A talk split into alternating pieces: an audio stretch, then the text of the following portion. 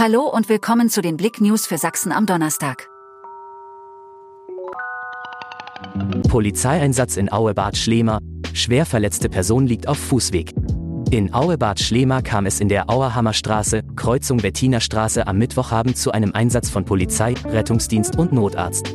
Die Einsatzkräfte wurden gerufen, da sich eine schwer verletzte Person auf dem Fußweg befand.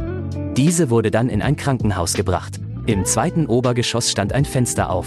Wie es zu dem Sturz kommen konnte, ermittelt die Polizei derzeit vor Ort. Wohnungsbrand in Zwickau. Brennendes Sofa sorgt für Großeinsatz.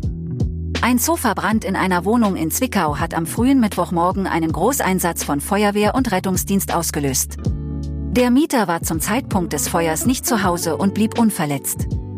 Seine Wohnung ist jedoch nicht mehr bewohnbar. Internationale Fachjury zeichnet Sternquell aus. Große Ehre für die Braumeister und alle Mitarbeitenden der Sternquell Brauerei in Plauen. Die renommierte Dömens Akademie hat in diesem Jahr zum ersten Mal die Finest Beer Selection gewählt.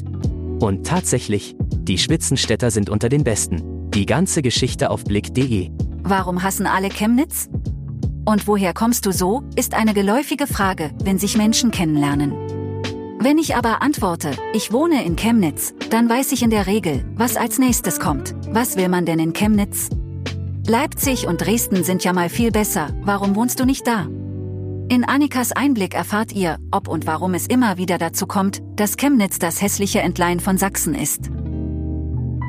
Danke fürs Zuhören. Mehr Themen auf blick.de